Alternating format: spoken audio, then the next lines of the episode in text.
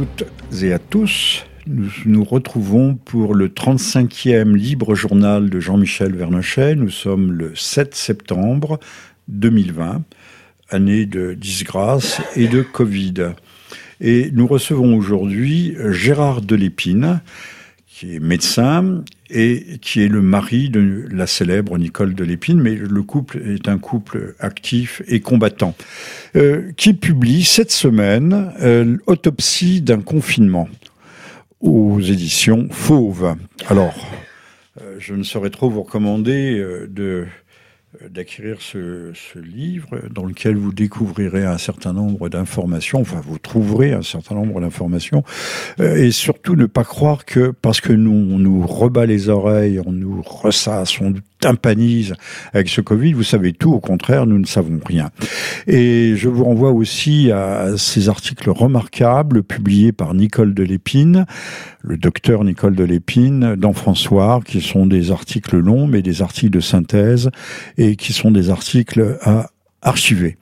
Je vous rappelle également que j'ai publié le 22 mai un Covid, le gouvernement de la peur, euh, aux éditions Le Retour aux sources, et que vous pouvez trouver euh, dans toutes les bonnes librairies. Il était d'ailleurs euh, exposé à côté du docteur du professeur Raoult, du livre du professeur Raoult aux journées de Chiré en Montreuil. Alors, docteur, docteur de l'épine, docteur Gérard de l'épine, état des lieux, où en sommes-nous de cette épidémie, soi-disant épidémie? Enfin, on va détailler tout cela. Alors au niveau mondial, euh, le Covid n'a pas tué plus de personnes sur Terre que les grandes grippes classiques, que ce soit la grippe de Hong Kong ou la grippe euh, asiatique, qui ont totalisé 2 millions et 1 million de victimes. Donc transformer le Covid en peste est un scandale. Déjà, c'est un premier scandale. C'est un premier scandale.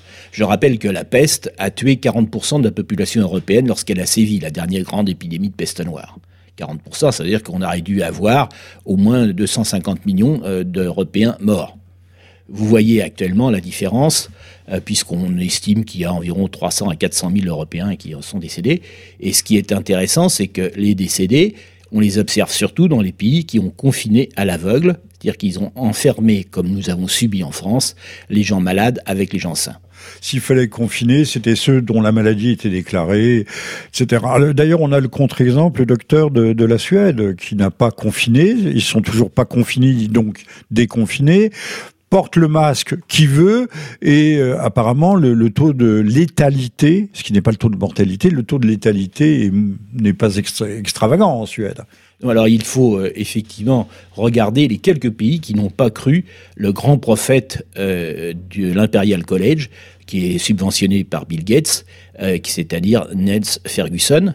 Lui avait prédit qu'il y aurait 500 000 morts en France, 500 000 morts en Grande-Bretagne, 2 millions de morts aux États-Unis si on ne confinait pas, et aussi 70 000 morts en Suède. Les Suédois n'ont pas confiné, ils sont environ à 5 000 morts actuellement, avec un taux de millions de morts par million d'habitants un peu supérieur à celui de la France, mais nettement inférieur à celui de l'Espagne, de la Belgique et de l'Italie, euh, qui sont les autres pays qui, ont confiné. La Belgique étant le pays qui a eu le plus de morts euh, par million d'habitants d'Europe. Donc, le confinement aveugle était une stupidité médicale et une, les résultats qu'on voit euh, sont directement liés à lui. Euh, donc Sonel Ferguson est une sorte de Lysenko euh, de l'ultralibéralisme. Enfin, je pense que c'est. D'ailleurs, il avait déjà prévu de par le passé des, des, des, dommages collatéraux liés à des virus qui étaient tout à fait extravagants. La fameuse grippe pas aviaire, la, grippe aviaire, pas la grippe porcine. Il y, a eu les deux. Euh, il y a eu la grippe H1N1, où il avait prédit qu'il y aurait 8000 morts au Canada, il y en a eu 450. Et euh, en France, il avait également énormément surestimé nos, malades. Euh, il s'est trompé aussi sur la maladie de la vache folle, où il a fait abattre, enfin ses prédictions ont abouti à l'abattage de la majorité du cheptel anglais, une catastrophe pour 10 ans pour les éleveurs, sans aucun intérêt sur la maladie, comme maintenant tous les vétérinaires sérieux le reconnaissent.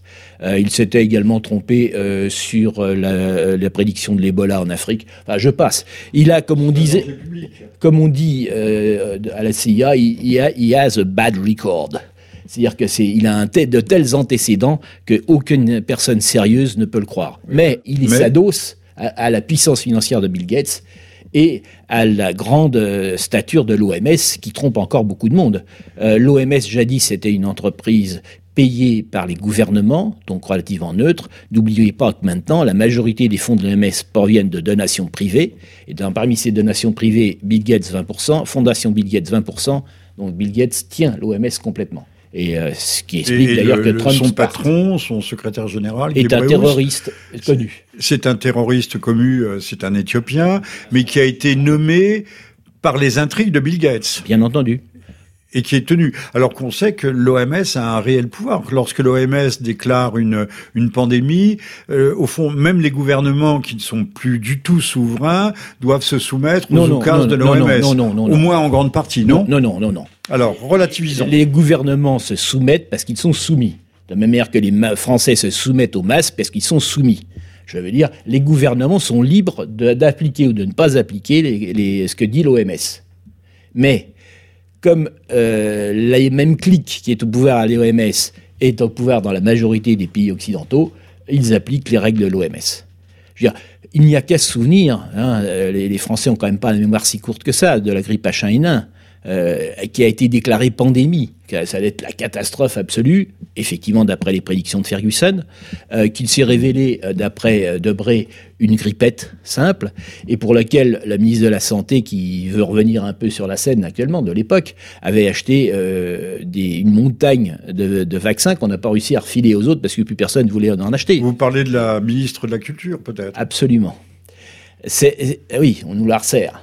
Euh, ça nous a quand même coûté 2 milliards d'euros. Le chien retourne toujours à son vomi. On a été 2 milliards d'euros euh, de factures et on a été la risée de l'Europe parce qu'il n'y avait que la France qui avait fait cette connerie-là. Alors là, on l'a fait. Ça nous a coûté presque un milliard de, de 2 milliards. 2 milliards d'euros. Je m'excuse. Oui. Euh, en vaccin, ça nous a peut-être coûté 600 ou 800 millions, j'en sais rien, puisque les contrats d'achat ont été secret défense. Hein ça aussi, c'est le respect de la démocratie. On ne sait pas combien ça coûte. Mais il faut ajouter les consultations des médecins. Il euh, faut ajouter l'indemnisation euh, des accidents vaccinaux, car n'oubliez pas euh, qu'il y a eu des problèmes neurologiques importants qui sont apparus et qui ont été définitivement reconnus par la justice française comme étant directement liés au vaccin. Hein. Donc tout ça, on a payé les vaccins et on paye des indemnisations de vaccins parce que bien entendu, comme il se prépare actuellement, les firmes ont obtenu euh, le fait de, ils peuvent être coupables, mais ils ne seront pas responsables. S'il y a des accidents vaccinaux, ce ne sont plus les firmes qui payent, ce sont les gouvernements. Oui, alors on va y venir parce que là, on, on, donne beaucoup d'informations ensemble. Il faut détailler tout ça. Euh, il va falloir, quand on va arriver au chapitre vaccin, insister sur ce point, sur l'irresponsabilité déclarée juridique, institutionnalisée des, des laboratoires. Euh, alors pour revenir quand même à, à, la grippe, vous avez parlé de la grippe de Hong Kong. Je crois que c'est celle de 68 qui a fait énormément de morts en France. Personne n'en a parlé. Euh, 68, c'est euh, effectivement un million de morts. 68, 69. Alors là, pour le coup, il y a eu deux vagues. Mais euh, euh, en France, ça a été une, une hécatombe. Enfin, une hécatombe, non, soyons une hécatombe par rapport, pas, pas par rapport à la grippe espagnole, ça c'est certain. Non, non, la grippe espagnole n'a pas été une grippe. Faut, parce qu'on nous parle toujours de la deuxième vague. Je croyais que c'était un H1N1 aussi. La grippe espagnole a été une grippe la première vague de grippe espagnole était une vague de grippe, effectivement, H1N1. Ça, tout le monde est d'accord là-dessus. 1918. On a retrouvé effectivement sur des, dans les eaux des, des, particules virales qui sont indiscutablement de, qui ont été identifiées de manière indiscutable. Mais la mortalité de la, soi-disant grippe espagnole n'a pas été liée à la grippe. Ça a été lié à la deuxième vague, qui est une vague d'infection bactérienne. Ce ne sont pas des virus qui ont tué les gens de la deuxième vague, c'est des, infections diverses à une époque où nous n'avions euh, pas d'antibiotiques. En 19, il n'y avait pas d'antibiotiques.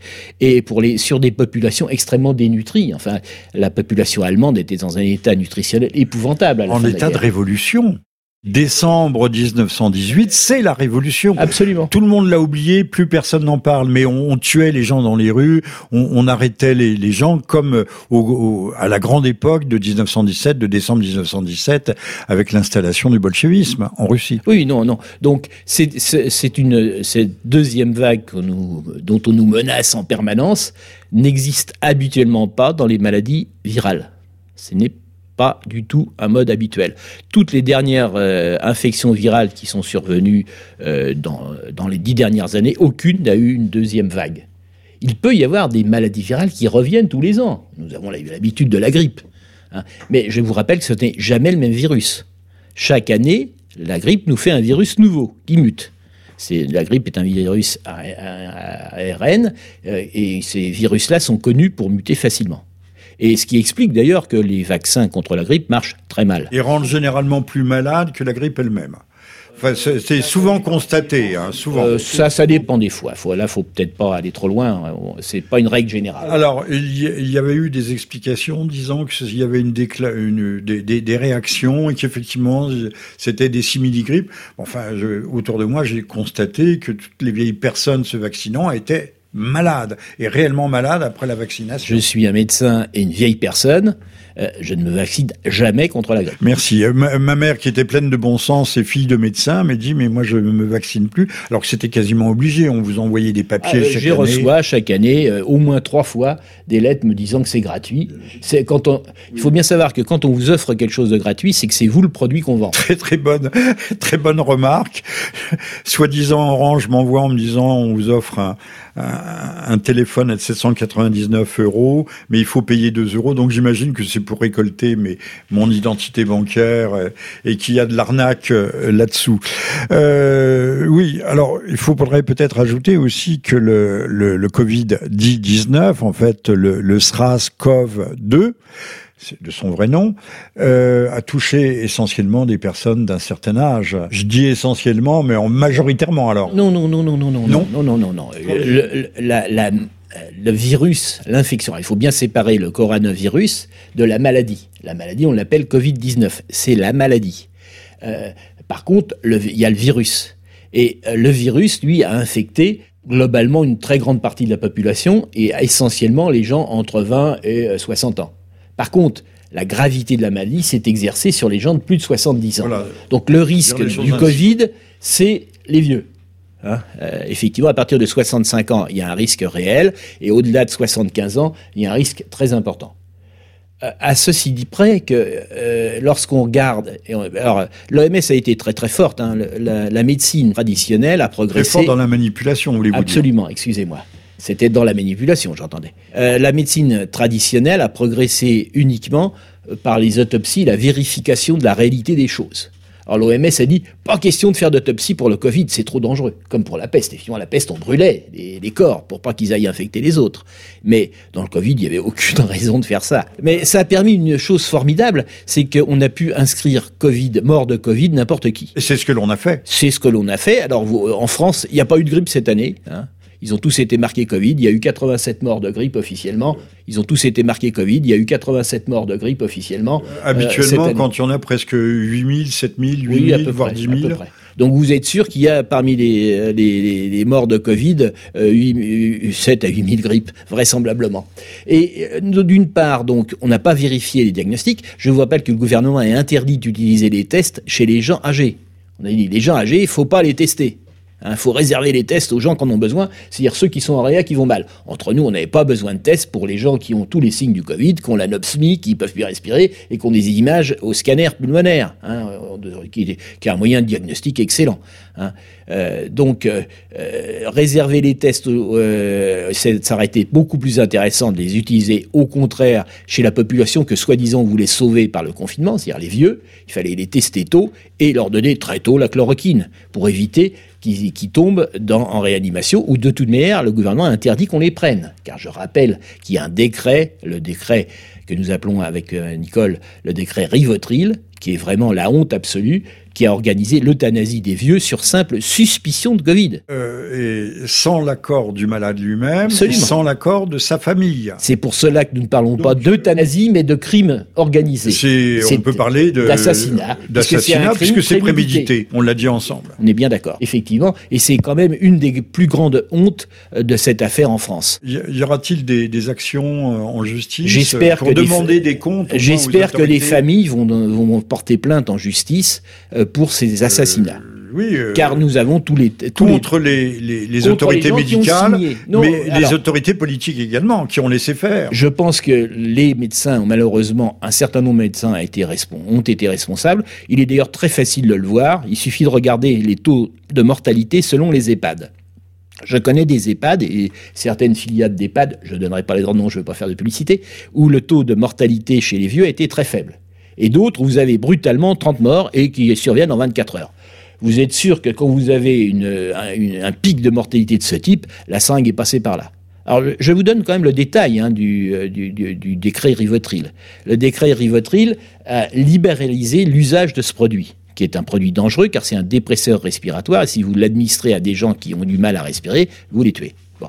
Alors, il était prévu qu'on libère, euh, qu'on libéralise l'usage de manière transitoire euh, et qu'on puisse administrer euh, après une simple consultation du médecin qui voit un malade, qui estime son, ses chances de, de guérir de Covid si par hasard il attrape le Covid, et s'il a plusieurs facteurs pronostiques défavorables, hein, c'était côté de 1 à 10, d'après la société de ce sont les, les diabète, maladie cardiaque, euh, obésité, euh, maladie cardiaque, maladie respiratoire bien sûr, et donc à partir d'un certain nombre de, de comorbidités associées, on estimait qu'il avait peu de chances. Alors sur le fait que, un, c'est un vieux, deux, il, a des facteurs pronostiques défavorables, euh, le médecin a le droit de faire une ordonnance de Rivotril préalable. Non pas en regardant l'état du malade, il est en parfait état, mais il risque un jour d'attraper le Covid. Et comme il risque d'attraper le Covid, on prévoit.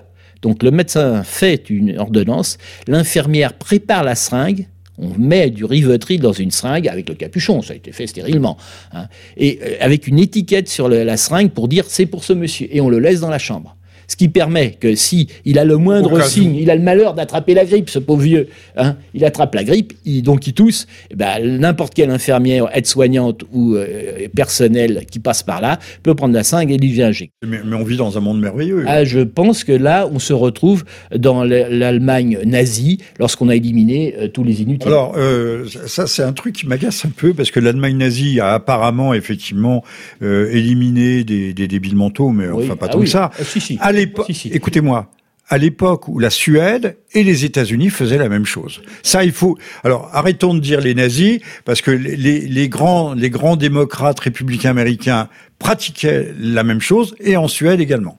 Oui, euh, je, il existe aussi des nazis américains. Historiquement, il, historiquement, il, faut quand même rétablir, euh, rétablir la vérité. Oui, mais enfin, en tout cas, c'est de que, que ça, a été répandu. L'eugénisme était, était une, une doctrine euh, qui avait libre cours dans ces pays à l'époque. C'est tout à fait vrai. Élimination des, des handicapés mentaux, des, enfin, des infirmes mentaux etc. C'est euh, oui, enfin, ça on faisait des expérimentations. À mon avis, ça ne... qu'aux États-Unis, on pratiquait extensivement à une certaine époque la lobotomie, par exemple. Oui, mais on coupait, des... Euh, non, on coupait les ponts entre les hémisphères oui, cérébraux. Euh. Non, là, là, je veux dire que ah, c'est autre chose la lobotomie. Non, que... non, mais pour vous dire, non, non, non c'est pas ça. La, la lobotomie part d'une erreur médicale. Les gens qui ont pratiqué les lobotomies espéraient améliorer les gens à cette époque. C'est quand même très invasif. Ah, c'est quelque chose de tout à fait scandaleux. C'est autre chose. Hein. On sait en plus que ça servait à rien. Mais ils, avaient dans leur tête, dans leur appréciation viciée, ils croyaient pouvoir apporter du bien. Même chose pour l'électrochoc. Oui, absolument. Mais c'est pareil. Ce sont des erreurs médicales graves. Mais le problème de l'eugénisme, c'est que c'est une décision à froid sur des gens qui ne demandent rien. Et c'est pas pour les soigner. Il n'y a pas d'espoir de les soigner. Quand on a donné du Rivotril à nos vieux, on n'avait aucun espoir de les soigner on avait refusé de leur donner la chloroquine, que ça pouvait être dangereux. Hein. Et à leur place, on leur donne du Rivotril qui nous tue à coup sûr. Docteur Delépine, vous parliez tout à l'heure de secret, mais de secret, euh, de secret d'État. Euh, à propos des achats massifs par Madame Bachelot, ministre de la Santé de, de, vaccins, il faut, ils ont été pris la main dans le sac. L'armée française avait fait des achats non négligeables, significatifs. De tonnes de tonnes, ce qui n'est quand même pas rien, de, d'hydroxychloroquine. Alors que c'était officiellement interdit, ça a été interdit par palier. Ça a commencé d'ailleurs assez, assez loin, en, amont. À partir de, décembre, on a pris des, arrêts pour exclure l'hydroxychloroquine. Non, non, non, non. Le premier arrêt a été pris en janvier par la ministre oui, mais il y avait eu déjà une suspicion, il y eu déjà eu des rapports. Oui, c'est Sanofi qui avait dit euh, peut-être qu'il faudrait placer la chloroquine qui était en vente jusqu'à présent. Moi, je, quand j'allais en Afrique, j'achetais ma bah, chloroquine vous en avez pris vous-même. Euh, bien sûr, euh, comme tous les gens qui sont allés en Afrique en pays d'endémie. Donc, qu'on nous dise que c'est dangereux, faut pas se foutre du monde. Je veux dire, c'est un mensonge grossier Euh, Merci. Euh, qui, c'est la chloroquine est l'un des médicaments qui a été le plus utilisé au monde, tout simplement parce que les, en Afrique, euh, en zone paluste, pendant 40 à 50 ans, on devait en prendre et qui date de 70 ans, très exactement. Donc, euh, et dont les accidents sont parfaitement connus, extrêmement rares. Ce sont uniquement des troubles de rythme donc chez les gens qui ont un cœur qui peut avoir des troubles du rythme, il faut certainement éviter la chloroquine, ça on le sait. Mais pour la population qui n'a pas de troubles du rythme et qui n'a pas de facteurs favorisant les troubles du rythme, en particulier le potassium bas, il n'y a aucune raison de craindre un accident à la chloroquine. Hein. Donc ce, médicament, euh, tout ce qui a été raconté sur la toxicité supposée était un scandale. Et quand on pense qu'ils ont refusé qu'on donne la chloroquine euh, chez les vieux, et qu'à la place on a mis le rivotril, c'est vraiment une des choses qui me rend le plus amer euh, dans cette affaire. Euh, et, et sous ça, n'oublions pas qu'on nous a imposé le confinement pour protéger nos vieux. Or, le gouvernement 1 a dit pas question de les amener à l'hôpital, parce qu'on les prendra de toute manière pas en réa. Il faut garder ça pour les jeunes. Après, pas question de faire de tests. Après, et s'ils risquent de faire euh, un Covid et qu'ils sont des facteurs pronostiques, on prend les devants et on les pique. On les pique. Donc nous avons là environ, dans les EHPAD, il y a un peu plus de 10 000 morts. Je pense qu'il y a au moins, au minimum 5 000 morts, non pas de Covid, mais de Rivotril. Euh, alors, vous allez dans le sens euh, du professeur euh, Perron, mais qui lui ne parlait pas du rivotril, mais parlait en général. Dit le non-usage de l'hydroxychloroquine et les, et les thérapies erronées, errantes, erratiques qui ont été pour lesquelles on a opté, ont conduit à une surmortalité de 25 000 morts. Euh, j'ai fait mes calculs moi également, et je dis, Monsieur Perron est D'abord, un, il a raison et c'est un docteur très estimable que nous connaissons personnellement car mon épouse a travaillé très longtemps dans le même hôpital et lorsque nous avions un problème d'infectieux en cancérologie, euh, c'était ses élèves qui venaient euh, nous aider à choisir les bons antibiotiques et c'est un homme de consensus. il faut vraiment qu'il ait souffert beaucoup pour qu'il ait osé parler contre euh, les autorités habituelles. vous voulez dire que c'est un homme modéré C'est un homme extrêmement modéré. Ce n'est pas un radical, ce n'est pas un excessif, ce n'est pas un excité. Lorsque nous avions besoin dans cet hôpital, euh, donc à Raymond Poincaré, euh, de faire une réunion où il fallait calmer certains, on prenait le docteur Perron comme modérateur. Nous savions qu'avec lui, tout se passerait bien. Donc il a fallu vraiment qu'il souffre directement pour qu'il qu'il dénonce aussi violemment, avec raison, Hein, tout ce qu'il dit est vrai. Alors par contre, je dis qu'il sous-estime beaucoup les morts, car le confinement n'a pas tué que 25 000 Français. Il est responsable de la mort de 25 000 Français de trop. On aurait dû avoir 6 ou 7 000 euh, morts, comme les Allemands. Et, mais il sous-estime complètement le plan blanc, car le confinement a activé le plan blanc. Le plan blanc, qu'est-ce que c'est? On arrête tout. On arrête tout le travail médical. Et en particulier, plus le droit ah d'opérer. Plus le droit d'opérer. Plus le droit de. Bon. Ce plan blanc est responsable vraisemblablement. Plus d'opération, plus de traitement du cancer. Plus de biopsie, donc plus de diagnostic précoce. Et ça a duré pendant trois mois. On sait l'importance dans les cancers modernes du diagnostic précoce. Tout, tout, le monde, depuis dix ans, dit il faut faire du diagnostic précoce. Et là, on a retardé trois mois. Les Anglais ont fait une étude universitaire très sérieuse sur, la, euh, sur le nombre de morts qu'on va euh, subir qui à cause de cet arrêt des, des, des Mais par contre-coup. Par... Ah oui, parce que les morts vont apparaître peu à peu. Alors, on a déjà eu des morts hein, à cause du confinement. Euh, je rappelle que les, euh, les morts cardiaques, il y a eu une étude du SAMU qui montre que ça a doublé les morts cardiaques sur la région parisienne, le, confinement. Donc ça, c'est déjà, ça a été tout de suite. Les, euh, les accidents vasculaires cérébraux, c'est la même chose.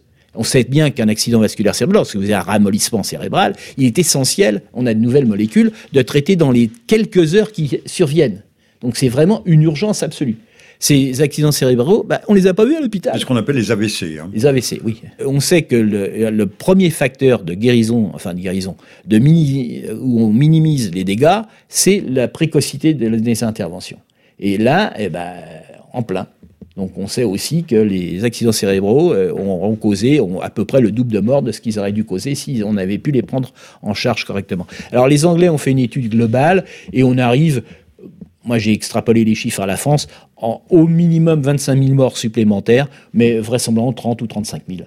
Euh, bravo, bravo. Donc lorsqu'on dit que le confinement a sauvé car je vois des, articles qui sont vraiment des articles de commande du gouvernement, hein, par, une, par des étudiants de, l'école des hautes études de, en santé publique, hein, euh, qui racontent le confinement a sauvé 60 000 personnes. c'est du bluff, du mensonge. Comment ils ont fait? Du baratin, oui. C'est du baratin, c'est vraiment une escroquerie totale. Comment ils ont fait? C'est simple, ils ont fait à la Ferguson. Nous regardons la population, nous estimons qu'il aurait dû y avoir 100 000 morts, nous n'en avons eu que 30 000, donc on en a sauvé 60 000. Alors ça a été une euh, simple soustraction euh, euh, sur pas besoin d'algorithme. Par rapport par si si si non non non ils ont fait des algorithmes très précis très savants avec des gros ordinateurs il faut il faut que personne ne puisse comprendre notre programme et mais c'est exactement le modèle de Ferguson qu'ils ont pris. Oui, mais ils auraient pu faire une simple soustraction, oui, un simple arithme. Donc on peut sauver 200 000 Français. Il suffit de dire que nos prévisions disaient qu'on aurait dû en perdre 250 000. Nous n'en avons permis que 30 000. C'est quand même magnifique. Je veux quand même rajouter quelque chose. Allez-y. Alors, c'est, ce calcul a été fait donc par des Français. C'est une foutaise. Euh, on a écrit d'ailleurs avec Nicole un petit texte là-dessus, précisant. Mais on n'a pas été les seuls, heureusement.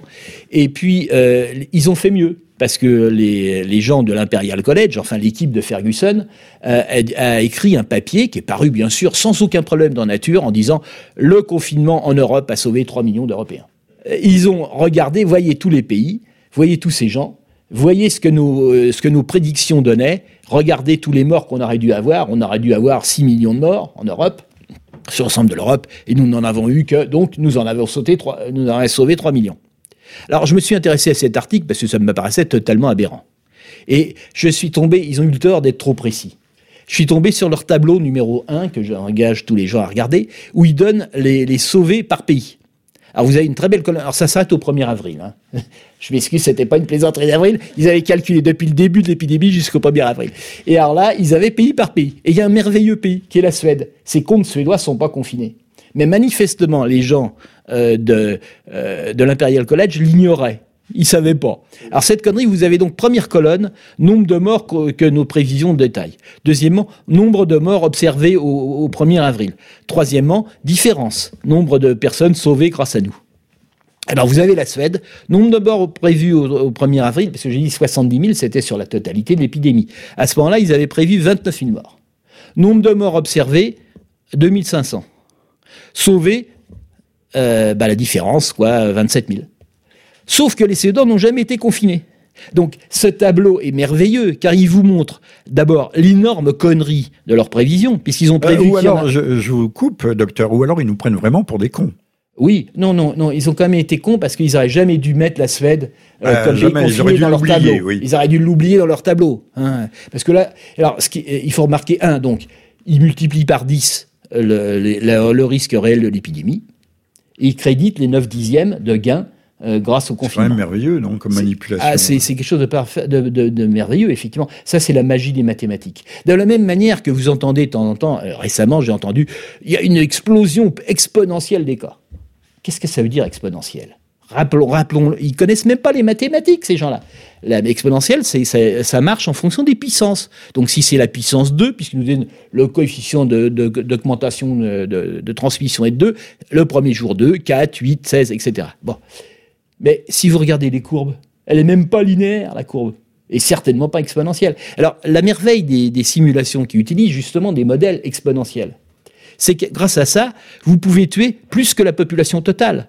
Il suffit, puisque vous dites, ça se multiplie tous les C'est l'histoire du, grain de riz euh, C'est l'arbre qui monte jusqu'au ciel.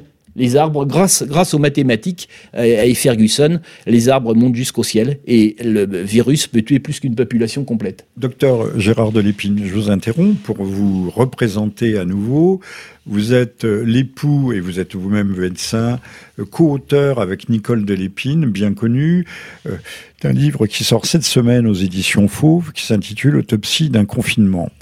Vous êtes à l'écoute tous et toutes du 35e Libre Journal de Jean-Michel Vernochet. Nous sommes le 7 septembre 2020 et moi-même j'ai publié Covid, euh, Covid, le gouvernement de la peur, euh, en mai de cette année et très récemment euh, la débâcle et puis euh, à venir, euh, le livre est déjà édité, il sort aussi incessamment sous peu, un livre sur le déconfinement et sur euh, la muselière pour tous. Voilà. Alors je, je poursuis dans la dans la stricte ligne de notre propos. ce qu'il y a d'extraordinaire, c'est que le, avec un, cynisme ou une inconscience ou, ou un mépris euh, total, euh, notre gouvernement, je pense, je ne parle pas des autres pays, s'est prévalu des merveilleux résultats du confinement et de la politique, à telle enseigne que le président de la République, M. Macron, a bénéficié d'un surcroît d'opinion favorable dans les sondages à la sortie et qu'il a conservé dans le conservé, enfin que M. Castex, son Premier ministre, a conservé dans le nouveau gouvernement M. Véran, qui s'est montré aussi perspicace et efficace. Alors, M. Véran, lui, euh, est un vrai infectiologue. Il était d'ailleurs le, bras droit de M. Perron, donc nous le connaissons. Oui, ils ont, ils ont effectivement travaillé ensemble de nombreuses années, mais malheureusement, il n'est pas vraiment fidèle à son maître. Euh, c'est ce qu'on peut dire, et ni aux connaissances qu'il a. Ni euh, au serment d'Hippocrate non plus, peut-être. je le pense fortement. En particulier, j'ai assisté à... vous êtes en train de le qualifier d'opportuniste euh, Vous le dites, ça doit être vrai. Euh, je ne suis pas à sa place, je ne peux pas savoir. Non, mais par contre, je, je l'ai vécu. ne pas être à sa place. Je j'ai vécu quand même ses actions. Lorsqu'il y a eu la loi sur l'obligation vaccinale, il y a eu une commission d'enquête parlementaire. Et c'est lui qui la présidait. Et euh, j'y suis allé. Euh, je ne suis, je précise que je ne suis pas du tout un anti-vaccin. Je suis simplement euh, je considère les vaccins. Luc Montagnier, le prix Nobel, comme Perron également. Je considère le vaccin comme un moyen, comme un traitement, comme les autres des infections, qui a donc des avantages et des inconvénients. Il faut les faire lorsque les avantages dépassent les inconvénients. Et quels sont les avantages? Ben, Il faut à chaque fois estimer le risque. Quel est le risque de la maladie sans vaccin? Et dire quels sont les risques euh, euh, potentiels des vaccins. Et donc c'est une affaire au coup par coup. Et en, pensant, je fais une incidente, Luc Montagnier, dans une de ses dernières interventions euh, sur la toile, a parlé aussi du risque des vaccinations interférentes, c'est-à-dire que quelqu'un qui sera atteint du Covid ne doit absolument pas être vacciné contre la grippe sous, peine ou, au risque de décéder. Euh, je ne commenterai pas euh, ce que peut dire M. Montagnier. Il est infiniment plus compétent que moi dans la matière et je crois absolument ce qu'il dit. Faire très attention euh, au cumul, mais au cumul négatif, aux interférences entre. Vous avez tout à fait raison d'insister parce qu'actuellement on, on, voit dans les médias une poussée parce que les laboratoires sont très tristes, parce que le confinement a quand même eu un inconvénient, c'est que les vaccinations des enfants n'ont pas été reconduites parce que les gens avaient peur d'aller consulter. Et là, les pédiatres sont en train de pleurer en disant il faut revacciner, il faut vacciner, il faut vacciner. Et euh, pareil, pour la grippe, les vieux, ils sont cachés euh, pendant le confinement. Et ils ne sont pas vaccinés contre la grippe. C'est très important d'insister qu'il peut y avoir des interactions entre les vaccinations et, la maladie, et qu'il peut donc, si M. Montagnier l'a dit, il faut le croire, éviter de se vacciner pour la grippe en ce moment. Euh, il l'a dit, malheureusement, il n'a pas peut-être suffisamment insisté, mais c'était euh, glissando, il dit beaucoup de choses, il est aussi considérablement attaqué. Nous allons revenir sur les vaccins et, nous y étendre, euh, tout comme le professeur Raoul qui est l'objet... Tous les gens qui vont contre la doxa de Big Pharma sont forcément des complotistes, des extrémistes, des menteurs, des, menteurs, des gens peu sérieux. Euh, j'ai pu voir M. Montagnier, qui est malheureusement vieux maintenant, qui est âgé, récemment. Oui, oui. Euh, il m'avait invité à, prendre la parole devant son groupe de réflexion sur un sujet qui me tient à cœur, qui est la vaccination contre le papillomavirus. Je dis, je dis bien publiquement et j'assume mes propos devant tous les tribunaux qui voudront me poursuivre. Le vaccin contre le, euh, contre le papillomavirus augmente le risque de cancer chez les filles qui ont été vaccinées cette analyse n'est pas... On peut le répéter, c'est un cancer de l'utérus qui est lié le cancer du col. Euh, dont, parmi qui lesquels... est lié au vagabondage sexuel. Il faut également le préciser et le dire. Oui, euh, c'est pas nouveau. Euh, un prêtre de la Renaissance italienne avait dit il y a deux cancers chez la femme, le cancer du sein, euh, qui est le cancer des vierges et des bonnes sœurs, et le cancer du col de l'utérus, qui est celui des prostituées. Euh, ça avait été remarqué. Au Moyen Âge euh, Renaissance. À la, Renaissance. la Renaissance. On savait déjà ce qu'était un cancer, évidemment, ce qu'on appelait une tumeur maligne. Euh, bien sûr. Ah oui, oui, tout à fait. Donc, l'origine du cancer du col, puisqu'on en parle, est multifactorielle comme pratiquement tous les cancers. Nous savons d'après les études qui datent d'avant le vaccin. Parce que depuis le vaccin, les laboratoires ont supprimé tout ce genre d'études. Hein. Pas question que ça apparaisse dans une revue médicale. Mais heureusement, on a quand même des, bibliothèques qui nous donnent des anciens papiers. Et nous avions donc recherché avant les causes du cancer du col. Et il y en avait beaucoup. Alors, il y a un, l'âge des premiers rapports. Plus on commence tôt et euh, plus euh, on risque le cancer du col. Le nombre de partenaires sexuels. Le nombre d'infections. Et quand on parle d'infections, il y a effectivement des infections virales euh, avec les papillomavirus. Il y a une relation non pas de cause à effet démontrée, mais une relation statistiquement démontrée entre l'infection à papillomavirus et le risque de faire un cancer du col. Mais on a la même corrélation avec le virus de l'herpès. Et on a aussi la même corrélation avec les infections à chlamydia. Donc toutes les infections favorisent le cancer du col. Il n'y a pas que ça, il y a aussi la multiparité. Les femmes qui ont plus de 4 enfants ont plus de risques de faire un cancer du col que celles qui en ont moins. Ne me demandez pas pourquoi, j'en sais rien. Mais aussi les fumeuses. Le fait de fumer augmente le risque de cancer du col. Et euh, une étude qui a été faite à New York à l'époque où les cuisinières étaient à bois dans les petits appartements étroits montrait que le fait de faire la cuisine à bois augmentait le risque de cancer du col effectivement, le vagin est ouvert sur euh, l'extérieur, euh, de la même manière que la bouche. Donc, donc ce qu'il faut retenir de ça, c'est que l'origine du cancer du col n'est pas unique, c'est pas lié au papillomavirus, c'est lié aussi au papillomavirus, qui n'est qu'un des cofacteurs. Simplement, depuis qu'on peut vendre un vaccin à 450 euros, euh, le, remboursé par la sécurité sociale, c'est nous qui payons quand même. Hein, c'est pas gratuit, c'est nous qui payons dans nos. C'est mieux que de dissuader les petites filles d'avoir des rapports extrêmement précoces à partir de l'âge de 11 ans. Alors vous m'amusez beaucoup parce que vous, vous redonnez vraiment. mais je suis un vieux réactionnaire. Non, non, non, non, pas du tout ça. Vous me rappelez mon maître Georges Maté.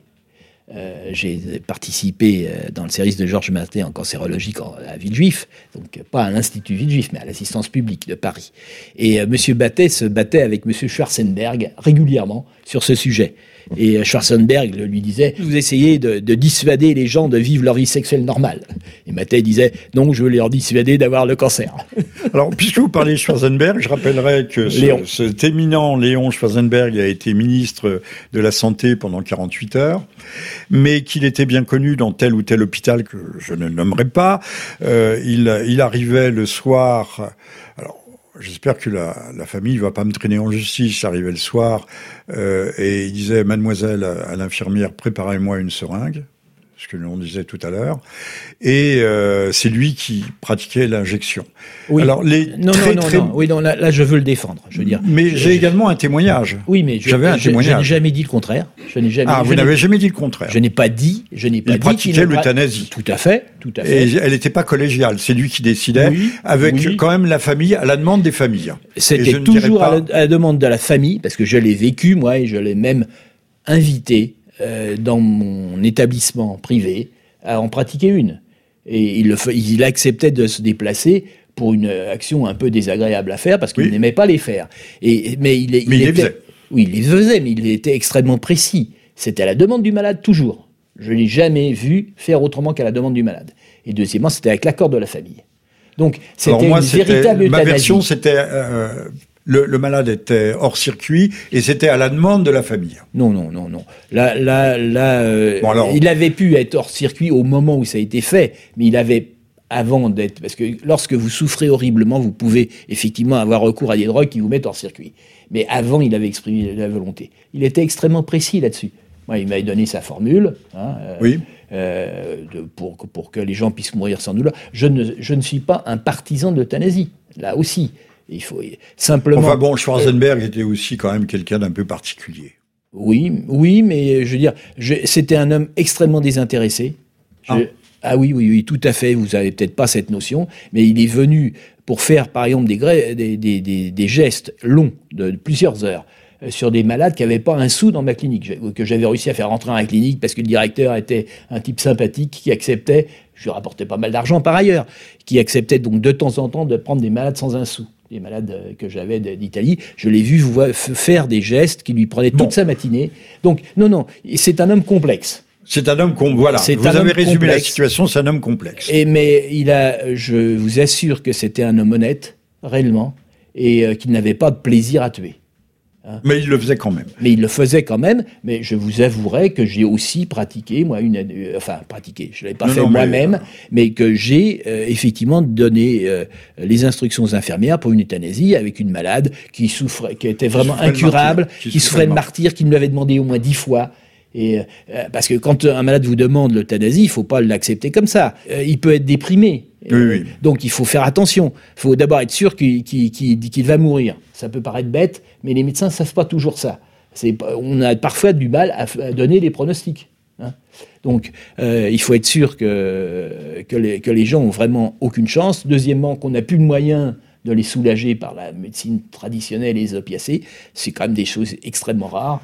Et, dans ces conditions-là, si la, situation n'est pas en noir et blanc, ce n'est pas, il ne faut pas euh, porter de jugement manichéen. Nous sommes d'accord. Revenons à Olivier Véran.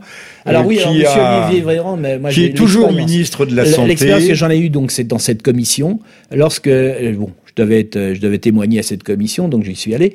Et euh, la seule chose que je voulais, parce que on était vraiment en minorité, il y avait tous les représentants de l'industrie pharmaceutique en face, qui étaient tous des professeurs, hein, bien entendu, d'infectiologie. Je n'ai pas dit le contraire. C'était pas pas officiellement des représentants de l'industrie pharmaceutique.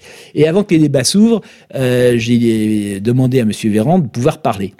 Et j'ai simplement rappelé à tous les confrères que nous étions devant une commission et que tout médecin qui s'exprime en public doit commission, annoncer... Euh, commission sénatoriale, commission parlementaire C'est la commission parlementaire qui avait lieu, qui, a, qui étudiait la loi sur l'obligation vaccinale des 11 vaccins. Et à ce moment-là, j'ai rappelé donc à mes confrères euh, que tout médecin qui s'exprime en public doit donner ses liens d'intérêt. Ah, je précise ici que j'en ai aucun. Hein. Oui, oui, oui c'est-à-dire les, prises d'intérêt, les, liens d'intérêt. Les, liens, donc les, financements. Tout ce qui peut, euh, les, lier, non seulement eux, mais aussi leur famille, les entreprises. C'est quand même très précis, c'est dans la loi. Oui, oui. C'est la loi bah, publique. c'est bien. Et euh, je dois dire qu'après ça, je n'ai plus eu la parole. Et c'était M. Véran qui donnait la parole. Et donc j'étais marqué comme quelqu'un de dangereux parce que je faisais un rappel à la loi. On vous a sucré la parole. Et alors, ce qui était très beau, c'est qu'il y a eu là le bras droit euh, de, de M. Lévy, hein, qui était le mari de la ministre Madame Buzyn. de Madame Buzyn, s'il ne faut pas la nommer. Oui, tout ça se passe en famille. Hein, ah, famille étroite. Euh, donc, euh, je n'ai pas pu prendre la parole. Et puis, il y a un médecin qui est arrivé qui a dit que c'était absolument indispensable, les vaccins, que ça, ça, allait sauver les jeunes Français, etc. Et ce monsieur n'a pas déclaré ses liens d'intérêt. Et il en était pourri de liens d'intérêt. Donc, j'ai porté plainte contre lui au Conseil de l'Ordre. Et cela n'a pas abouti Non, bien sûr, il était quand même très proche du ministère. Donc les conseillers ordinaux étaient très emmerdés parce qu'il euh, y avait une violation manifeste de la loi, et c'était quelqu'un à qui on n'avait pas le droit de toucher.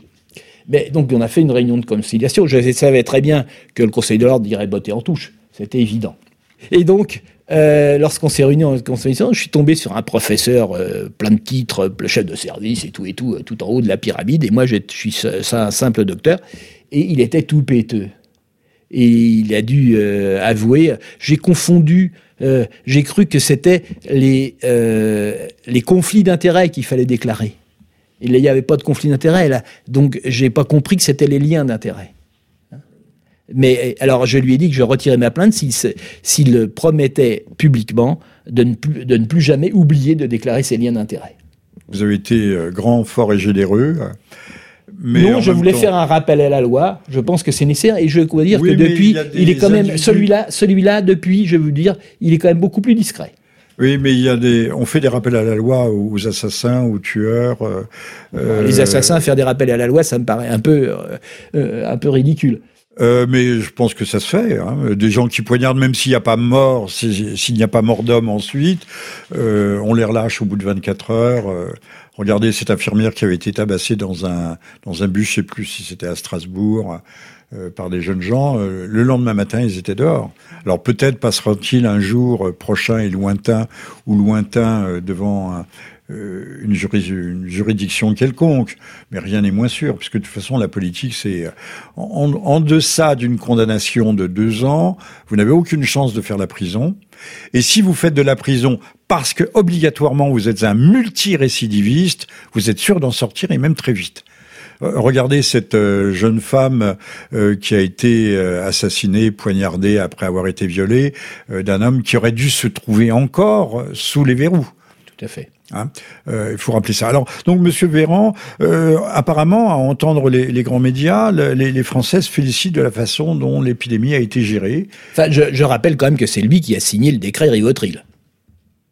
Oui, il faudra le, hein le, rappeler à l'occasion. Je le rappelle. Et ce ne sera pas seulement un rappel à la loi. Non, j'espère qu'il y j'espère que la justice sera saisie de cette affaire. J'espère que la justice passera, mais avec le l'actuel garde des Sceaux, il y a malgré tout peu de chance.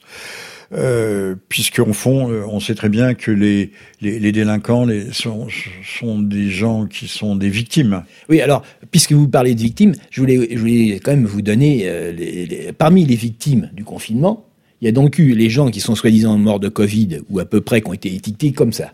Donc il y en a eu 25 000 de trop.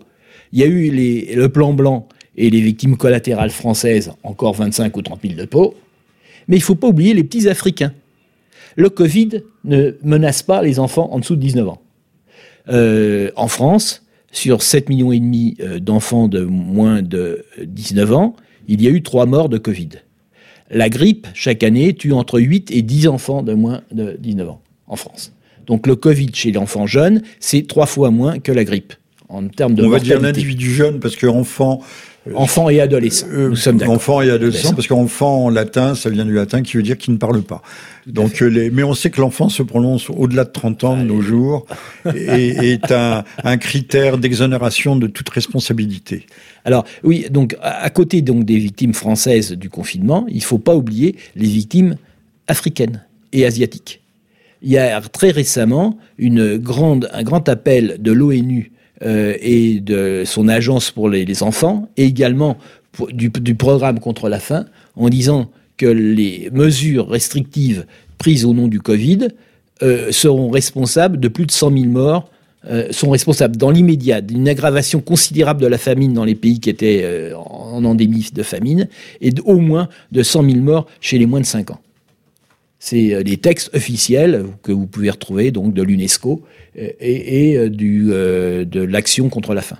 Et de l'UNICEF. Donc, et c'est à ces victimes-là, elles sont très loin de chez nous, donc on n'a pas à les voir. Mais, hein, euh, mais ne, ne, les oublions pas. comment, puisque ce, confinement était une, au mieux une erreur, au pire une aberration, comment se fait-il que ces politiques aient été suivies partout à travers la planète? Alors là, je répondrai, comme disait Monsieur Debré, euh, et Jean-Claude Even, c'est euh, euh, corruption ou bêtise. Et les deux, mon capitaine. On a le droit d'être corrompu et pourri, et très con. Oui, et de proche en proche, les lois de limitation, depuis Gabriel Tard étant ce qu'elles sont. Le, grand argument, c'est ils font comme ça ailleurs. Hein, Donc il faut le faire, on fait de la surenchère. Parlons des masques, là, il faut mettre des masques partout. Alors les, les, les, ah ben, plus en pointe, on va revenir au vaccin après. Les, plus en pointe là-dessus, ce sont les Espagnols. Ah, ils ont foutu des masques partout. Et depuis qu'ils ont mis les masques, eh ben, le, Covid explose en, en termes d'infection, pas le Covid. Les infections à coronavirus explosent. Et qu'est-ce qu'ils disent Les Espagnols, ils disent pas, nos masques ne servent à rien. Ils disent, c'est parce que dans les réunions familiales, les gens mettent pas de masque. Ah, les salauds Donc maintenant, ils vont metêtre des flics les enfants embrassent les parents. Alors, alors, je, les parents, les grands-parents. Là, là, il y a une chose fondamentale sur laquelle euh, vous, êtes obligé de me faire parler là-dessus, c'est sur les enfants. Alors, j'ai écrit un papier disant les grands-parents peuvent embrasser leurs petits-enfants sans risque. J'en prends la responsabilité de dire cela. En, en, venant ici, j'ai entendu la publicité du gouvernement actuel sur France Info disant euh, euh, attention, les grands-parents, n'embrassez pas vos enfants. C'est scandaleux. Il a été même question de séparer, euh, dans certains cas, les enfants des parents. Euh, oui, oui, c'est, ça a été envisagé. oui, oui, c'est envisagé très sérieusement. C'est une épée de Damoclès. Si vous n'êtes pas sage, on vous sépare. On vous confine et puis en plus on va mettre aux enfants en camp euh, pour les protéger. Alors donc les enfants, là je me base sur les chiffres OMS. OMS, un peu plus de 25 millions de contaminés dans le monde. Aucun cas connu d'enfant qui ait contaminé quelqu'un. Aucun cas connu sur 25 millions. Alors je ne dis pas que c'est impossible. Peut-être qu'on ne l'a pas vu ce cas-là. Mais je vous assure que si un médecin avait vu un cas comme tel, il l'aurait publié. Parce qu'on euh, aime bien publier les premières, on se fait connaître comme ça. Donc, sur 25 millions recensés d'infections à Covid, aucun cas démontré d'une contamination par un enfant, premièrement. Les enfants ne contaminent ni ni leurs copains à l'école, ni d'autres enfants, ni les adultes. Les enfants sont toujours contaminés par un adulte très proche. Donc la, majorité des enfants qui ont été contaminés l'ont été pendant le confinement, par le papa qui travaille à l'hôpital, par le papa qui est flic ou euh, qui est euh, dans un transport en commun et qui sont bien entendu sans protection. Hein. Mais euh, donc les enfants peuvent être contaminés par les adultes, mais eux ne contaminent pas. Donc un enfant qui peut embrasser papy sans aucun risque. Vous avez dit quelque chose de très curieux. On mettra les enfants dans des camps pour les protéger.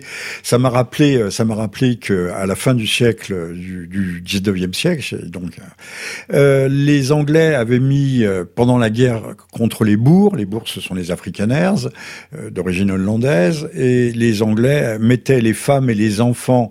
C'était sans doute l'un des premiers véritables grands concentrations de l'histoire. Ça, il faut, il faut également le dire. Et que sur les 110 000 femmes et enfants qui avaient été internés pour être protégés, il y en avait 70 000 qui étaient mortes. mais, mais, le confinement aveugle, on revient là-dessus, là, vous me faites penser à ça. Le confinement aveugle est une stupidité totale du point de vue médical. Et la dernière fois qu'il avait été utilisé, c'était sur Marseille, lors de la dernière crise de peste euh, en France. Et, au 19e siècle. Oui. Et on avait en, au 18e. Au 18e. Ah oui, oui, non, c'était avant le 19e. Mais il y a eu le choléra, je crois, au 19e. Non, non, je, je, je parle oui, précisément oui, de la, la peste. peste. Donc, ils ont enfermé la, Marseille, à cette époque, avait 100 000 habitants. Et on l'a enfermé militairement. Hein. Il y avait la troupe tout autour.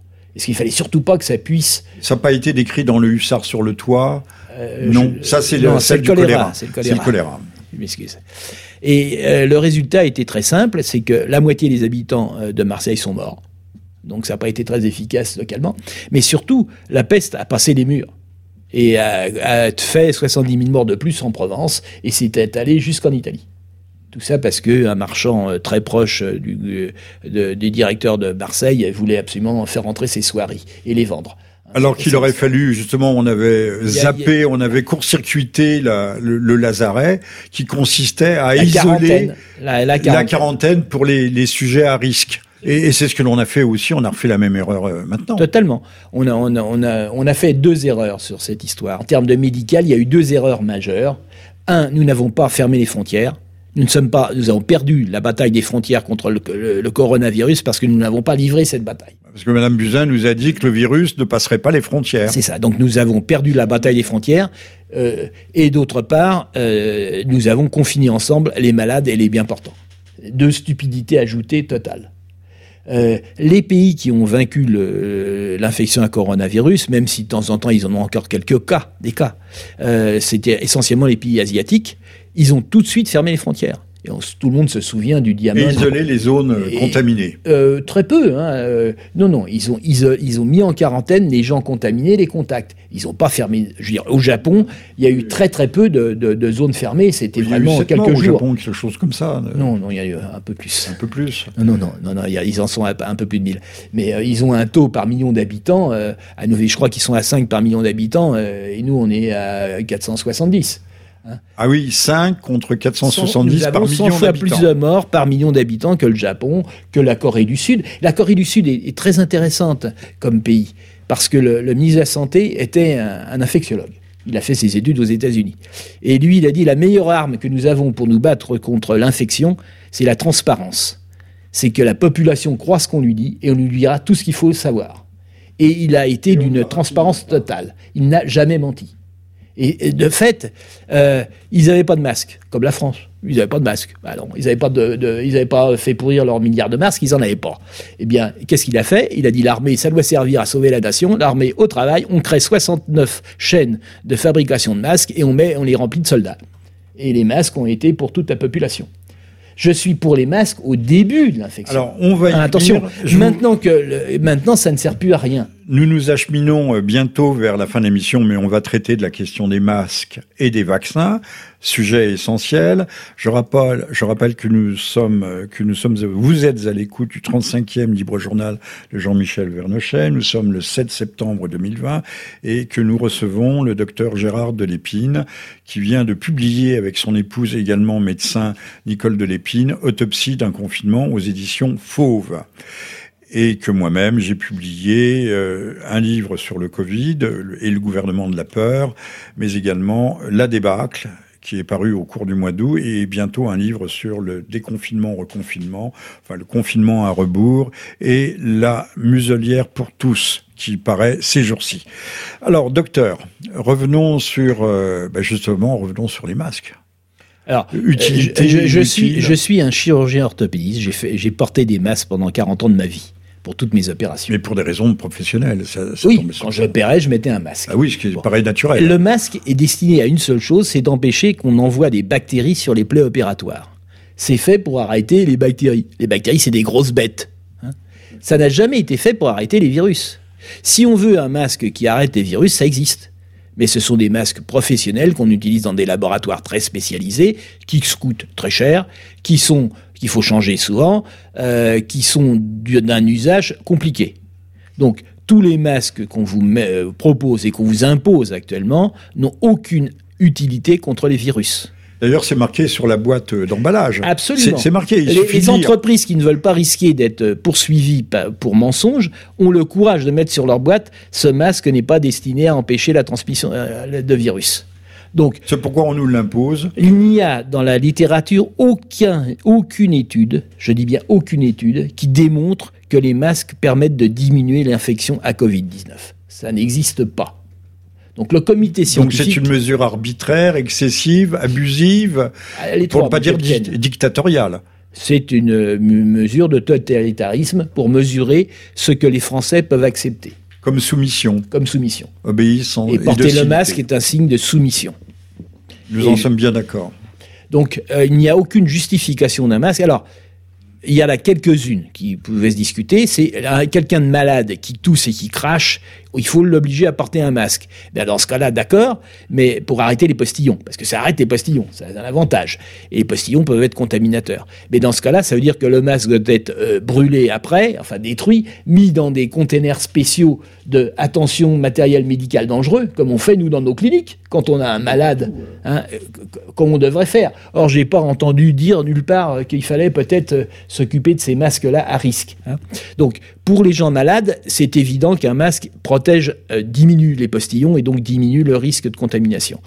Euh, pour les personnels médicaux, euh, tous les soignants qui sont au contact de malades, ça peut les rassurer. Je ne sais pas si ça les protège, mais au moins ça les rassure. On sait qu'il faut, un contact proche de moins d'un mètre, de plus d'un quart d'heure, pour qu'il y ait contamination. Tout dépend de la charge virale du malade. Bien sûr. Donc c'est vrai que si c'est un malade élevé. Alors de la même manière, on a mis en, ventilation artificielle plein de malades, à tort. Et on sait qu'on en a tué beaucoup comme ça. On ne savait pas les traiter. Je ne jette pas la pierre euh, aux confrères qui ne savaient pas. Ils ne savaient pas. Mais ils ont choisi la ventilation euh, tout simplement pour être en circuit fermé et que les malades ne risquent pas de mettre dans l'atmosphère leur, leur virus. Mais en faisant ça, malheureusement, ils les ont aggravés. Bon, c'est un détail, hein, mais qu'il est intéressant de savoir. Alors, la manière sur les contaminations, euh, le, traitement de l'information par les médias classiques est, d'un scandale absolu.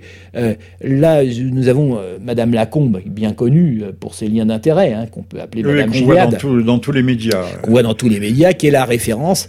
qui, a le verbe haut. Et qui a surtout pour insulter le professeur Raoult non, elle a été un peu plus discrète depuis que j'ai mis à jour ces, euh, liens d'intérêt, car j'ai été le premier à le faire sur Sud Radio, en disant, euh, parce que j'ai été choqué de la violence de son attaque du, professeur Raoult. Donc je me suis dit, il n'y a pas d'effet sans cause, cherchons les causes. Comme Madame Bachelot, qui a été aussi une parmi les plus virulentes, avec Jean-Michel Apathy, euh, enfin tous ces gens-là. Pour les médecins, on peut savoir. Parce que même si des liens d'intérêt disparaissent du site Transparence Gouv, Santé Gouv, aux États-Unis, eux, ils sont pour la vraie transparence. Et il est impossible à quelqu'un d'écrire un article s'il ne donne pas ses liens d'intérêt. Donc j'ai quelques amis américains quand même, donc il suffit de leur demander et ils nous fournissent euh, gentiment euh, les, liens d'intérêt. Donc Madame Lacombe a participé au comité euh, de Gilead, carrément. Hein, elle était conseillère de Gilead. Gilead, c'est ceux Celui qui, fait le remdesivir. Le remdesivir, qui a prouvé apparemment son inefficacité. Ah non, non, non, il est très utile. Il permet de raccourcir de un jour l'hospitalisation, hein, en moyenne, un à deux jours l'hospitalisation, des gens qui s'en sortent. Mais des gens qui seraient euh, sans doute euh, guéris spontanément. bon, et, et c'est une donnée qui est subjective, donc qui est très facile de truquer. N'oubliez pas que cet essai a été payé par Gilead. Donc euh, on peut se poser les questions. Euh, dans cet article, ils ne, parlent surtout pas des morts. Ils disent pas si ça améliore la mortalité. S'ils n'en parlent pas, c'est que ça n'améliore pas la mortalité. Il faut savoir lire les articles, euh, la face cachée de l'article. Hein. J'ai une certaine habitude de ça, puisqu'on le fait beaucoup avec madame. Donc, le remdesivir, effectivement, ne permet pas d'éviter la mort dans le Covid-19, il faut bien le dire. Et par contre, pour la chloroquine, c'est très simple. Alors, je vais quand même démolir tous les, essais randomisés qui ont été faits. Les gens qui prônent les essais randomisés qu'on tirait à, à boulet rouge sur Raoult ont tous dit et écrit dans un article d'il y a cinq ans que les essais randomisés n'ont pas leur place en cas d'épidémie parce qu'ils ne répondent pas à la rapidité nécessaire de la décision. Je, vous rappelle que dans tous ces essais, le, plus beau c'était la français, Discovery, un, nom merveilleux. Hein. je vous rappelle que le ministre et tous les promoteurs de cet essai, qui sont souvent représentés au conseil scientifique, dit scientifique, euh, ont dit nous aurons les résultats dans 15, dans, 15 jours. Puis le, le président a dit nous aurons les résultats dans un mois. Nous sommes à six mois et nous n'avons bien entendu pas de résultat. Et on n'en aura jamais. On n'aura jamais de résultat. Et, ce que je sais, moi, de l'industrie pharmaceutique, c'est lorsqu'un essai qui a été fait, il n'y a pas de résultat, c'est que les résultats sont mauvais. Et que jamais on ne sort quelque chose qui va contre votre intérêt. C'est logique d'ailleurs, on ne peut pas leur en vouloir. Mais que ces scientifiques nous aient dit, vous allez voir ce que vous allez voir avec cet essai. Alors il n'y a pas eu que le Discovery qui a fait comme la navette, elle a explosé en plein vol. Euh, il y a eu aussi l'Icovic, l'Icovic à Nantes, qui était un un peu plus intelligent, un peu moins malhonnête, qui a aussi explosé en plein vol. Il y a l'essai anglais qui a également été complètement truqué. Nous n'avons que des essais qui n'ont pas permis. Ça, en dit long et quand même c'est assez inquiétant et attristant en ce qui concerne l'état de la science aujourd'hui et de l'honnêteté intellectuelle, morale des, euh, des, des, des, chercheurs ou des on dit on dit plus les savants de nos jours, mais des scientifiques, des gens qui au fond euh, manipulent leurs résultats en fonction de leurs intérêts et besoins. Nos Américains, euh, nos amis américains appellent ça the academic war c'est-à-dire les putes académiques. Lorsque j'ai fait mes études, mais c'est un problème euh, non pas de personne, c'est un problème de système. Il faut bien comprendre. Lorsque j'ai fait mes études, c'était une honte pour un professeur de faculté d'accepter de l'argent du privé. On le mettait à part. Il était, on le considérait comme acheté. Depuis la mélange de public-privé, le gouvernement a dit vous, on ne peut pas vous donner de sous, trouvez dans le privé. Et à partir du moment où vous avez des partenariats privé-public, qui vous payent décident de ce que vous dites. Moi, j'ai vécu ça personnellement. Moi, j'ai vécu ça personnellement. J'avais inventé quelques petits trucs en chirurgie, dont une prothèse de croissance, etc. Et puis, j'ai voulu euh, la modifier pour la rendre euh, plus moderne au bout d'une dizaine d'années. Et euh, j'intéressais les Américains, qui étaient le deuxième fabricant de prothèses au monde. Et donc, ils m'ont dit oh, il faut que vous veniez absolument avec nous, vous verrez, on vous demandera beaucoup de choses. Alors, je dis quoi?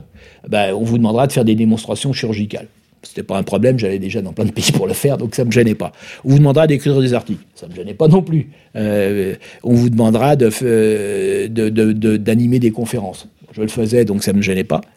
Et eh bien j'ai dit d'accord. Et alors, en échange, bien sûr, ils me payaient tous mes voyages dans des conditions confortables, les petites nanas qui vont avec, enfin tout ce qu'il faut pour avoir la belle vie.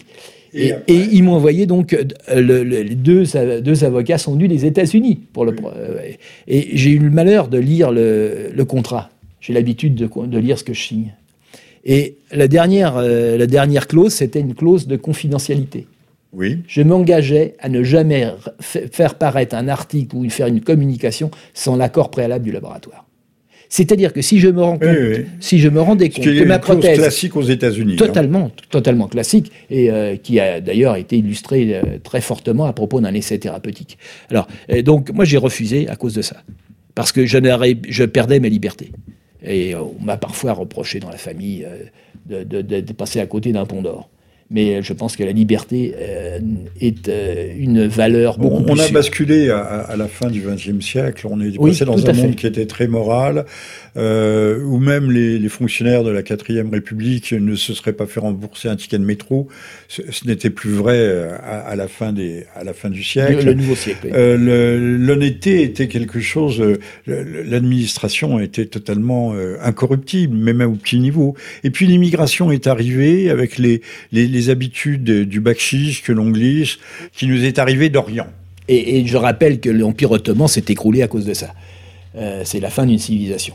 Et de la même manière, d'ailleurs, que l'Empire romain, si vous étudiez un, peu près, euh, c'est effectivement le refus des jeunes romains d'aller à l'armée, de défendre le pays. Euh, et on utilisait des barbares on utilisait les barbares pour, pour barbares, ce qui signifiait étranger. Hein. ceux qui ne parlent pas grec. Voilà, des, Germains, des, en fait, toutes sortes. Ceux, qui ne parlaient pas la langue du pays. Et euh, c'est comme ça que ça arrive. Donc, euh, c'est effectivement très. Euh, la corruption est un fléau colossal actuellement qui est en train de qui est en faire train de sombrer. nous, nous gangréner au sens vrai du terme. Absolument. Et quel Absolument. membre pourra-t-on amputer? Alors, docteur Gérard Delépine, euh, nous allons nous, ache- nous acheminer vers la, la fin de cette émission. Et il nous reste un sujet à traiter. Je vous donne euh, carte blanche, la question du vaccin, des vaccins. Bon, alors, euh, un vaccin normal, donc un vaccin, doit être mesuré en fonction de son intérêt et de ses inconvénients. Un vaccin contre le, euh, le coronavirus ne peut avoir aucun intérêt chez les enfants, puisque je vous rappelle que les enfants ne risquent rien jusqu'à 19 ans. Donc il faut déjà éliminer le vaccin chez les enfants. Il ne peut apporter que d'éventuelles complications. Euh, chez les vieux, il pourrait se discuter. Il pourrait se discuter euh, chez les plus de 65 ans, euh, surtout s'ils ont une comorbidité, à condition que ce vaccin soit efficace et ne soit pas dangereux. Alors comment va-t-on juger de l'efficacité d'un vaccin alors qu'il n'y a plus de malades et que l'épidémie ne- n'est n'est plus forte? Et que le virus est mutant en permanence. alors, j'ai vu, moi, des papiers en Amérique où ils disent qu'il va falloir vacciner des gens et puis infecter après par le coronavirus. Il y a des gens actuellement on parmi vous nos... vaccine contre le sida et on vous injecte Oui, le sida pour Alors, voir je- si ça marche. Oui, oui, absolument. C'est ce que, c'est ce que certains derrière- veulent derrière, faire. On a toujours le filet de sécurité qui est la trithérapie Ouais, pour le sida, hein, euh, s'entend. Enfin, je rappelle quand même qu'on nous a promis un vaccin pour le sida euh, il y a 30 ans, que M. Lévy passe sa vie à chercher le, euh, le vaccin contre le sida, les années 80. qu'il a touché. oui. Non, non, il continue à toucher. Il y a Non, 7 je dis, ou 8 euh, millions d'euros. Enfin, pas lui le- personnellement. Le fantasme du vaccin contre le sida, ça et- démarre dans les années 80. Absolument. Et euh, ça fait pchit depuis. Donc, euh, qu'on nous promette un vaccin, c'est bien beau. C'est vrai que c'est un marché colossal. C'est un marché colossal qui fait saliver n'importe quel laboratoire. Mais euh, entre les rêves et la réalité, il y a parfois beaucoup de choses. Je rappelle aussi que euh, là, euh, il y a deux choses, il y a trois éléments extrêmement dangereux qui viennent d'apparaître de l'Europe. L'Europe a euh, levé la garde contre les OGM pour faciliter l'arrivée du vaccin. Ils viennent de, faire sauter, puisqu'il y a une loi européenne qui dit qu'on ne doit pas mettre en circulation des organismes génétiquement modifiés sans avoir vérifié l'impact sur l'environnement. Et. Et, là, les laboratoires ont pleuré, vous voulez un vaccin contre le Covid, il faut que vous nous aidiez. Faites sauter cette clause. Parce que la plupart des vaccins, dont celui de Sanofi, dont celui de GSK, sont faits à partir d'OGN. Il faut quand même que la population le sache. Donc pour un prétendu possible vaccin très vite, qui est un vaccin qui a peu de chances d'être utile, puisque la population qui, est- qui, qui est menacée est quand même relativement faible, euh, on nous fait sauter une sécurité vraie, sans prouver que ça améliorera le vaccin. Deuxièmement, on accélère, on a donné le, processus accéléré pour le mettre sur le marché. Alors, ceci correspond à supprimer les études de sécurité. Pour que ça aille plus vite, on fait plus d'études pour voir si ça va être dangereux. J'exagère, ils vont avoir 100, 100 personnes, et comme ils verront au bout de 15 jours qu'il n'y en a pas un qui est mort des 100 personnes après l'injection, Oui, mais ils ils, dire, peuvent, euh, ils peuvent développer une pathologie bah, bien entendu, euh, deux ans, trois ans, quatre Je ans rappelle après. que pour le vaccin contre la grippe H1N1, les pathologies neurologiques, qui sont quand même très graves, l'hypersomnie, c'est un problème majeur. Une personne? L'hypersomnie. Ah, qui ne l'hypersomnie. peuvent- Qui, ne peuvent plus se réveiller. Qui ne peut plus qui dort même debout. qui- hein. qui- Qui oui, peut oui. s'endormir au volant. Oui. Et, euh, bien sûr, oui, oui, oui. Et je vous dis, il y a là au moins une centaine de cas qui ont été répertoriés en France, qui sont euh, reconnus comme étant dus au vaccin. Hein. donc, c'est aussi un vaccin qui a été vite, très vite fait. Euh, Alors donc, on a supprimé la protection aux gènes. On a supprimé les, les- pratiquement, on a disons affaibli considérablement les études de sécurité. Et puis, cerise sur le gâteau, comme le vaccin est vraiment très sûr, mais que les labos, eux, sont des frileux, on a dit euh, d'emblée, et c'est l'Europe qui la vient d'accepter, la Commission européenne, que même en cas de pépin, le laboratoire n'aura rien à payer. Donc même s'il est coupable, responsabilité. même s'il est coupable, ce sera les États qui paieront les dommages. Oui, mais alors, gagner un procès contre l'État. Non, non, non, mais Mais s'il fallait engager non, un non, procès non, si contre on peut, les, l'État. on peut le gagner, mais c'est nous qui payons. 10 ans, mais c'est 15 quand même nous qui payons. C'est quand même nous qui payons. Euh, L'argument de dire j'ai- euh, j'ai fait une connerie, je paye ma connerie, euh, non. J'ai fait une connerie, c'est l'État qui paiera pour moi. C'est quand même Je suis pas incroyable. responsable. Je suis pas responsable. Donc c'est, ils viennent d'obtenir l'immunité là au Parlement européen. Ni coupable, ni responsable. Le, le Parlement européen reconnaît, la Commission européenne a reconnu officiellement, ça c'est grâce à Madame Rivasi euh, qu'on le sait quand même, parce qu'elle a essayé de le faire savoir, a reconnu officiellement euh, qu'en cas de, de complications imprévues, Qu'est-ce que ça veut dire C'est des complications. Hein, on n'a jamais prévu de faire une complication. Donc, en cas d'effets de, secondaires imprévus, euh, euh, ils Alors, seront quels sont ces effets secondaires? Il n'y a pas eu des myopathies, des... Non, pas myopathies, euh, des scléroses en plaques actuellement. non, non, mais pas avec ce vaccin-là, mais avec des vaccins précédents. Ah bah, il y a un très bel exemple de la sécurité vaccinale, c'est le dernier vaccin de Sanofi le, vaccin qui devait éradiquer la dengue. Vous avez peut-être pas entendu parler de ça. La, dengue, oui, on connaît. La dengue est une grippe tropicale. Donc, qui sévit dans tous les pays tropicaux. Il y a quatre souches de virus différents. Chaque fois que vous avez chopé un virus, vous ne pouvez plus l'avoir. Vous avez l'immunité à vie. Mais il y en a quatre. Donc, vous en avez un, puis vous pouvez avoir le deuxième, le troisième, le quatrième.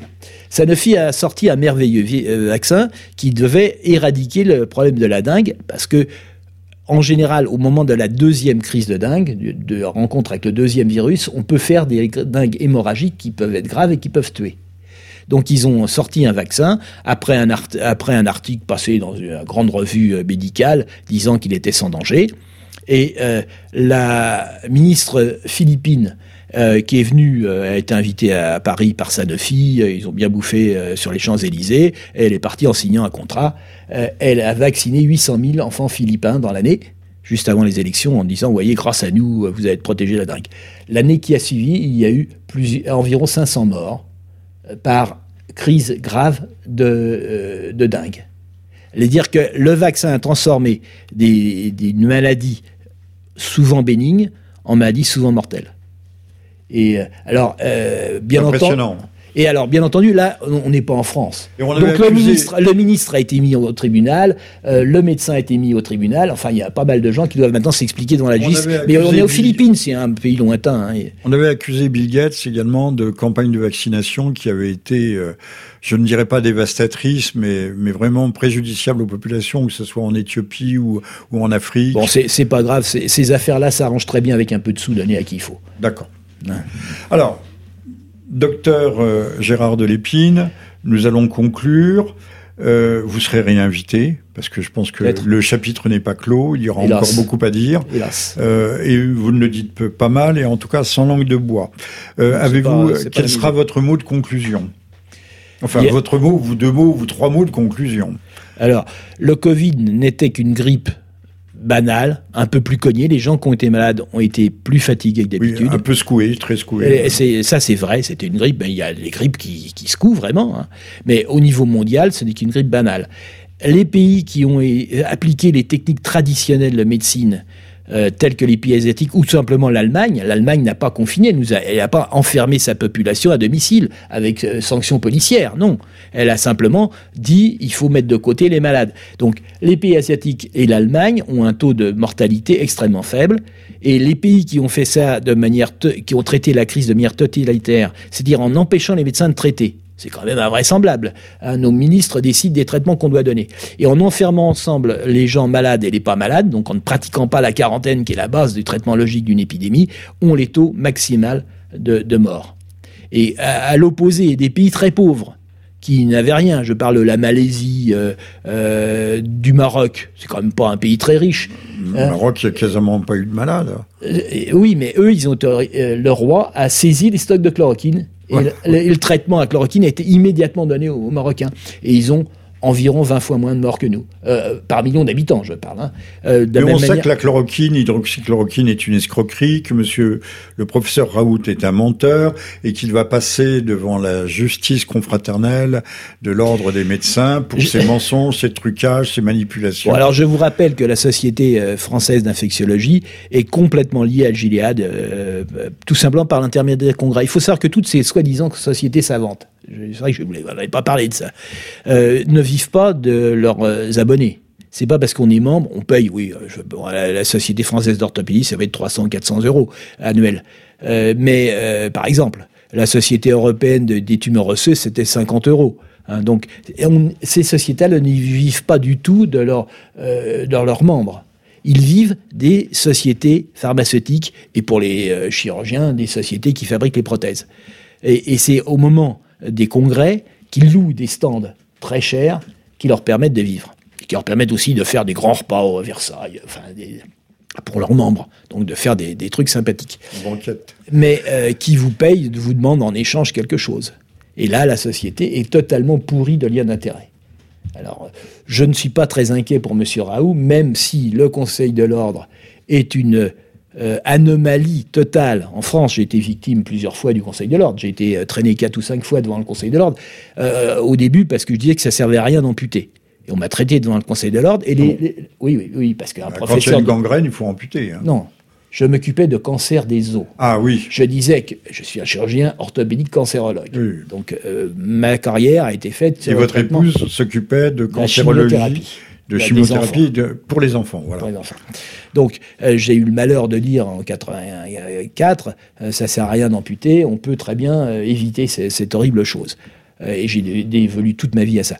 Et donc, lorsque j'ai été entendu par les conseillers à la suite d'un plainte d'un grand professeur lyonnais, professeur d'orthopédie infantile, donc il disait l'amputation est la seule méthode qui permet de sauver les enfants, j'étais très bête parce que j'ai montré ce que j'avais présenté en congrès et les gars qui étaient manifestement de bonne foi, hein, les, enquêteurs. Et on dit, ben oui, vous on reconnaît que vous êtes de bonne foi, mais c'est une méthode non éprouvée les termes exacts. Elle n'est pas orthodoxe, non euh, éprouvée, voilà. Non éprouvée. Les termes exacts a, dont on accuse Raoult actuellement. Il n'y a, pas eu d'études randomisées. Ah non, bah là, ils, ont essayé, attention, ils ont essayé de faire randomiser amputation contre non-amputation. Mais là, quand même, les chirurgiens ont refusé, ils n'ont pas marché. Tirer au sort si on vous coupait la patte ou pas. Non, la folie de la randomisation a, été jusque-là. Mais ils ont été obligés de faire euh, machine arrière. Alors, euh, l'histoire, c'est que j'étais très mal parti parce que j'étais jeune chef de clinique et enfin, c'était un grand professeur lyonnais dont le nom est connu par le centre anticancéreux. Enfin, c'est une vieille famille lyonnaise très puissante. Et puis j'ai été sauvé par les Américains. Juste deux mois avant mon procès, est paru un petit opuscule qui était écrit par le ministère de la Santé américaine, qui avait fait un audit sur le sujet. Amputation contre non-amputation, avec tout un week-end, un tiers de fonctionnaires du ministère, un tiers de familles euh, d'enfants qui avaient des cancers de l'os et un tiers de médecins spécialistes. Et il racontait exactement ce que je disais. Alors effectivement, là j'ai été blanchi euh, et après on m'a passé la pommade en disant c'est un problème euh, de, philosophie médicale grave, etc. Et l'accusateur n'est pas venu, bien entendu. Il a été quand même Alors, mal. Docteur pour vous donner, je pense que pour M. Raoult, il va se passer la même chose et que ces accusateurs vont partir à la queue basse. Alors le vaccin, faudra-t-il, ça, ça sera le mot de la fin, faut-il se faire vacciner s'il y a un vaccin? Alors, S'il y a un vaccin, qui ne devrait pas être opérationnel avant 2021, euh, mais au-delà. Euh, ne pas se faire vacciner, se méfier, se défier. Alors, que faire? Refuser, et si on nous l'impose? Eh bien, il faut de temps en temps, on fait des révolutions en France, merde. Je veux dire. Ah, le, merde, le mot de Cambronne est le bienvenu. Je crois. Oui, oui. Je crois. Ça sera le bout de la il fin, Il faudrait quand même qu'on soit fidèle à nos traditions. Et le ciel vous entende. nous avons quand même euh, écrit euh, les, droits de l'homme, ça a été reconnu à l'ONU, ça siège. il est dit que lorsqu'un peuple est opprimé, c'est son devoir de se soulever. C'était la, la constitution de 1793 qui n'a pas vécu. C'était une constitution euh, iconoclaste. non, non, cette phrase est, est actuellement à l'ONU. Elle a été reconnue juste après la guerre euh, non, non, elle, est toujours valable. Le, droit, le droit à, l'insoumission, le droit à la révolte. Et alors, les, bons juristes, je, sais ce qu'ils vous répondront, mais tout cela est du droit déclaratoire. Bien entendu. Donc c'est inefficace, inopérant, droit déclaratoire. En tout cas, euh, le vaccin, donc, euh, il serait totalement stupide de le donner aux enfants, puisqu'il ne, ne, peut pas servir aux enfants quoi qu'il arrive, puisque les enfants ne contaminent pas, ils ne font pas de forme grave, beaucoup moins que la grippe. Bon. Deuxièmement, les précédents coronavirus ne sont pas revenus. Nous avons eu déjà deux épidémies à coronavirus et aucun aucune n'a récidivé. Donc, on ne voit pas pourquoi on vaccinerait pour une épidémie qui ne doit pas revenir. Bon. Euh, et enfin, bien entendu, il faudrait que le vaccin soit efficace, ce qu'ils seront totalement incapables de démontrer puisque la maladie est, en phase de disparition, et euh, qu'il ne soit pas dangereux, ce qui ne peut pas être démontré avant 10 ans. Et l'expérience de la grippe H1N1, du vaccin de la grippe H1N1, euh, qui est quand même relativement Le port du masque, docteur, c'est 135 euros si vous ne l'avez pas. Oui. Quelles vont être les mesures de rétorsion? Vous ne pourrez plus mettre vos enfants à l'école, vous ne pourrez plus prendre un train si vous n'êtes pas vacciné tout dépend. Oui, c'est bien entendu. Traçage, puçage, puisqu'on peut penser qu'il y aura un traçage à partir du vaccin. Euh, oui, Avec des nanoparticules. Oui, oui, c'est ce qu'ils veulent faire. Non, mais attendez. C'est ce qu'ils euh, veulent faire, vous le confirmez. Oui, bien sûr, c'est écrit déjà. Donc c'est ce qu'ils veulent faire. Mais entre leurs vœux les plus chers Et la réalité, heureusement, il y a encore la volonté populaire. Il, faudra que les Français le se réveillent. précédent Bachelot, les gens ont refusé de se faire vacciner. Bah, absolument. Les, Français ont eu le, bon sens de, refuser le, vaccin. oui. docteur sera docteur Faites Gérard confiance aux Français, même si, même si ils ont été terrorisés. Et je ah, pense qu'à partir du moment où ils ont été terrorisés, le cerveau n'a arrêté de fonctionner. Oui, sidéré, tétanisé. actuellement, euh, nous, nous, on a écrit dès le, dès le, troisième jour du confinement avec Nicole, on a fait notre premier article sur Agoravox. Ce n'est pas de confinement dont les Français ont besoin. Hein. Donc, euh, on a crié. Il faut surtout se déconfiner le cerveau. Et, et, vraiment, on, était, on se sentait très isolé à cette époque. Je vous assure que maintenant, ça commence à changer. Euh, sachez que vous aurez un auditorat euh, très attentif après cette, euh, cette, cette session, cette séquence, et que, comme je l'ai dit, vous serez réinvité. Alors, je rappelle que vous êtes le docteur Gérard Delépine, euh, dont vous étiez chirurgien, médecin orthopédiste. vous venez de, de coécrire avec votre épouse Nicole, qui, elle, était cancérologue, spécialiste de chimiothérapie infantile. Vous venez de vous allez publier cette semaine Autopsie d'un confinement aux éditions Fauve. Vous étiez à l'écoute du 35e livre journal de Jean-Michel Vernochet le 7 septembre 2020. Jean-Michel Vernochet, votre serviteur, qui vient de publier également un livre sur le Covid, Le gouvernement de la peur. C'était au mois de mai. Et maintenant, la débâcle et euh, le, confinement, reconfinement, déconfinement à rebours, tout cela aux éditions le aux éditions, euh, aux éditions. le retour aux sources, merci. Merci. C'est pas les racines du ciel, mais le retour aux sources. On se dit à très bientôt. On se dit même dès, dès la semaine prochaine pour une nouvelle édition de ce libre journal. Euh, pas la semaine prochaine, mais un petit peu plus tard. À très bientôt. Merci à tous et merci à toutes. Et merci à vous, docteur Gérald Lépine.